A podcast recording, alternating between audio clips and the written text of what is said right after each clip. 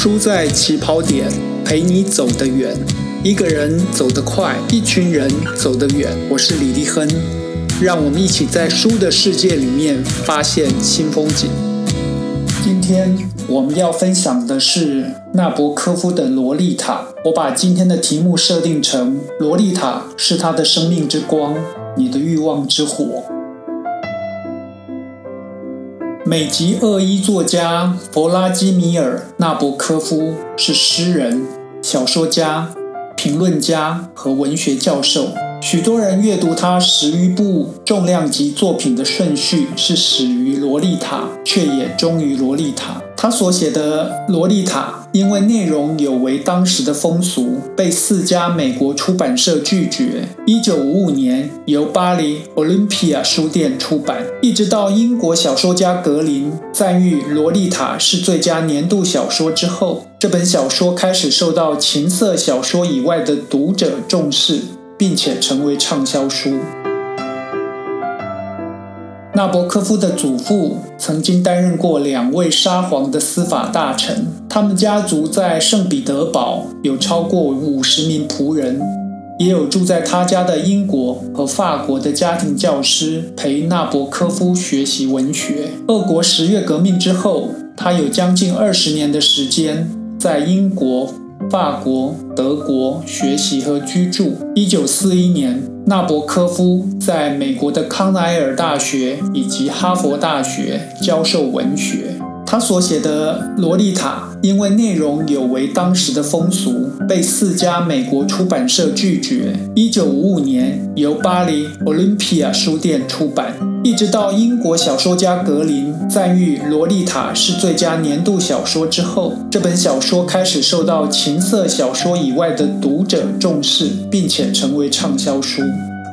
由于这本书开始有各国版税收入，纳博科夫和夫人维拉得以离开美国，住进位在瑞士日内瓦湖边、传统俄罗斯贵族喜欢居住的酒店，一直到去世为止。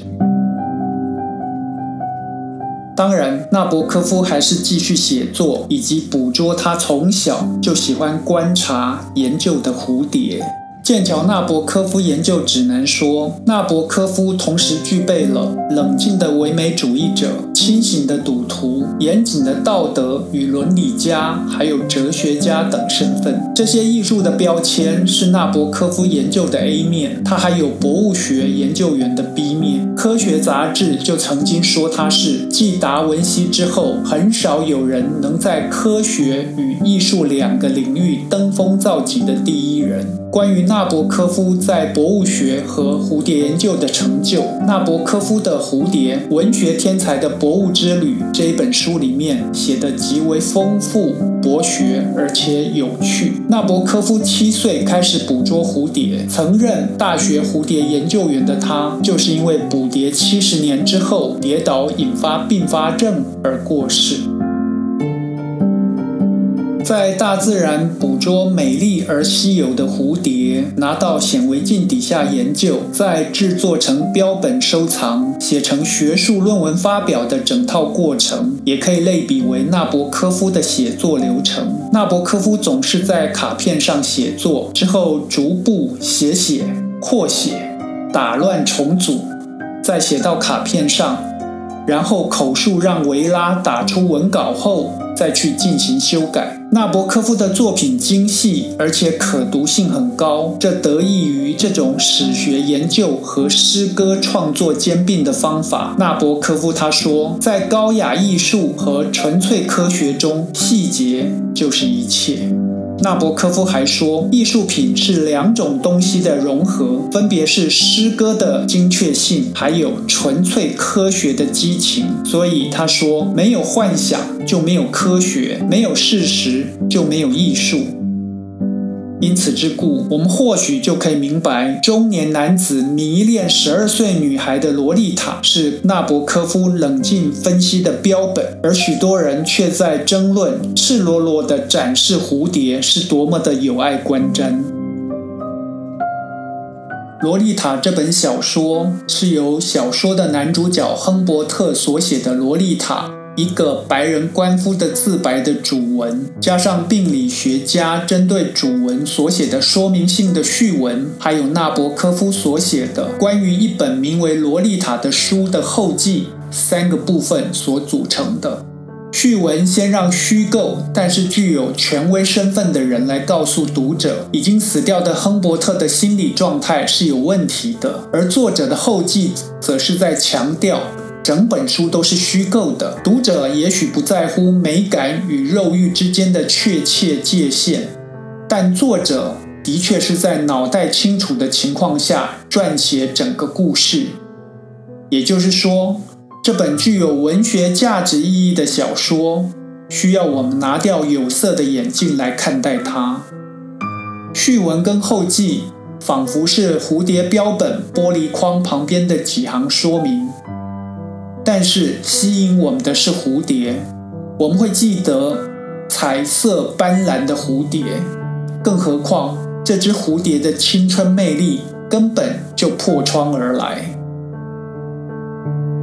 亨伯特在《洛丽塔》的开头是这么写的：“洛丽塔是我的生命之光，欲望之火，同时也是我的罪恶，我的灵魂。”整本书的结尾是：“这就是你和我可以共用的唯一不朽的事物，我的洛丽塔。”亨伯特年轻的时候喜欢过安娜贝尔。他忽然间过世，这使得他对于爱情的向往从此凝固在十四岁左右的女孩子身上。他在继承一笔财产之后，离开教职，到乡间去生活。然后他遇见了十二岁的洛丽塔。亨伯特说：“我爱她，那是一见钟情的爱，始终不渝的爱，刻骨铭心的爱。”我爱他胜过这世上所有我见过或想得到的一切，胜过其他我所希望的一切。我卑鄙无耻，但我爱他。为了亲近洛丽塔，亨伯特娶了他的母亲。罗丽塔母亲因为车祸去世，这完全给了继父亨伯特。跟罗丽塔一起生活的合法理由，他们两个人开始开车在美国漫游。亨伯特没有目的地，他也不要有目的地，因为他在乎的是在不同的汽车旅馆，甚至是在乡间、户外和洛丽塔厮磨。那些欲望、那些冲动、那些回味，正是许多人所要大加挞伐之所在。洛丽塔后来逃离了亨伯特。等到他千辛万苦找到洛丽塔的时候，十七岁的洛丽塔已经怀孕，已经从小仙女变成妇人。但是亨伯特还是想跟洛丽塔在一起。书中写着：“我一定要让全世界知道我是多么热爱我的洛丽塔。”这个洛丽塔苍白。被玷污、怀着别人的孩子、已经显出身孕的洛丽塔，那仍然是灰色的眼睛，仍然是黑色的睫毛，仍然是金褐色的皮肤的洛丽塔。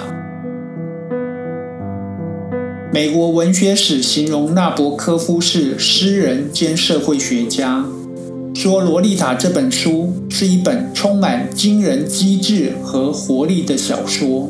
纳博科夫自己的评论是：亨伯特是一个虚荣、残忍的坏蛋，却让自己看起来很感人。